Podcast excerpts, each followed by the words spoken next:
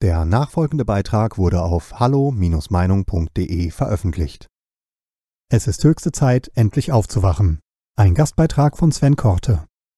Wenn heute jemand auf die Missstände im Lande aufmerksam macht oder die zahlreichen Verfehlungen unserer Regierungsvertreter aufzählt, kann man dafür schon vom Verfassungsschutz beobachtet werden, weil man damit die Delegitimierung des Staates vorantreibt.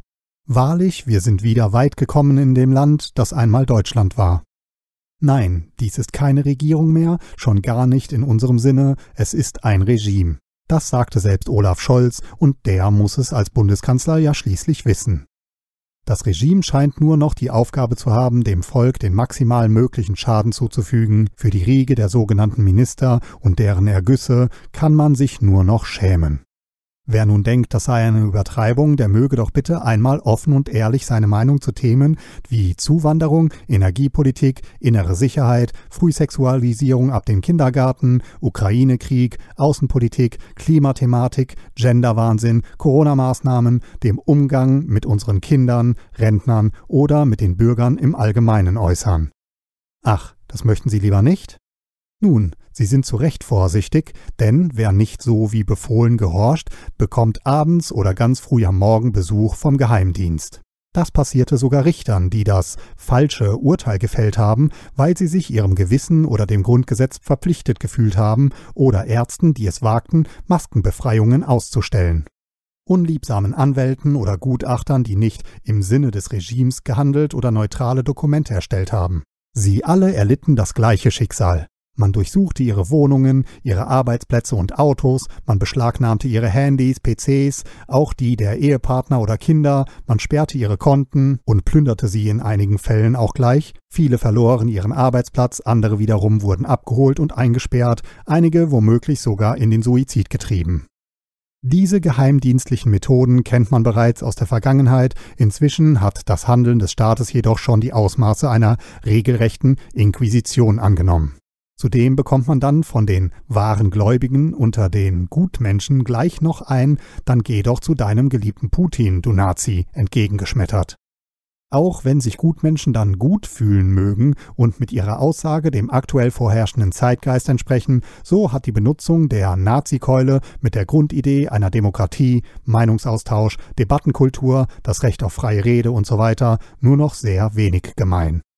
Die Medien bejubeln dieses Verhalten des Regimes und kümmern sich so gut wie gar nicht mehr um das, was der Gebührenzahler wohl denken mag, oder ob das, was berichtet wird, überhaupt noch der Realität entspricht, wie das Volk sie täglich erleben darf oder vielmehr erleben muss.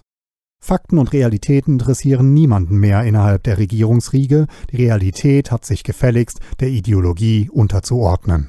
Oder, volkstümlich formuliert, was nicht passt, wird passend gemacht. Siehe den jüngsten Verfassungsbericht, wo ganz klar der radikale Islamismus auf dem ersten Platz der Bedrohung steht, gefolgt vom Linksextremismus und dann erst auf Platz 3 der Rechtsextremismus.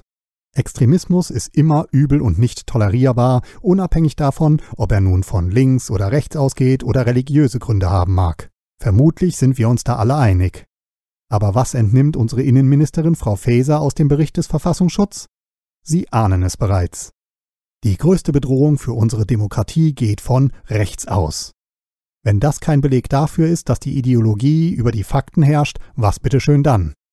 Uns hat man seinerzeit in der Schule noch beigebracht, dass nur in einer Diktatur die Medien Propaganda betreiben und stets einen Feind benennen müssen, der daran Schuld trägt, dass die Pläne des Regimes nicht funktionieren. In einer Demokratie hingegen sind die Bürger und die Rede frei. Ja, wahrlich, wir erleben das beste Deutschland, das wir je Ach, lassen wir das lieber. Da denkt man doch mit einer gewissen Wehmut an die Zeit der Bonner Republik zurück. Natürlich, auch damals war nicht alles perfekt, aber die Bonner Republik war ein Paradies im Vergleich zu den heutigen Verhältnissen. Selbst wenn man es ganz neutral zu betrachten vermag, so kann man sich von diesem Regime nur noch angewidert und voller Abscheu abwenden.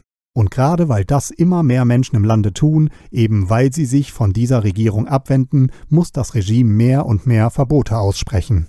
Die Grenze dessen, was noch zu sagen erlaubt ist, wird praktisch jeden Tag neu gezogen, der Korridor der freien Meinungsäußerung wird immer weiter eingeengt. Und damit sterben unsere im Grundgesetz festgelegten Grundrechte jeden Tag ein kleines Stückchen mehr ab, bis sie irgendwann in naher Zukunft gar nicht mehr vorhanden sein werden. Wollen wir wirklich, dass die Reise in diese Richtung weitergeht? Wollen wir es einfach so hinnehmen, dass alles, was die Generationen vor uns in mühevoller Arbeit aufgebaut haben, aus einer Laune heraus zerstört wird? Wollen wir in einem Land leben, dessen Namen man nicht mehr nennen und dessen Sprache man nicht mehr sprechen darf, ohne sich gleich verdächtig zu machen? Wollen wir ein Land haben, in dem man seine Eltern nicht mehr Vater und Mutter und einen Mann nicht mehr Mann und eine Frau nicht mehr Frau nennen kann, ohne dass man schief angesehen wird?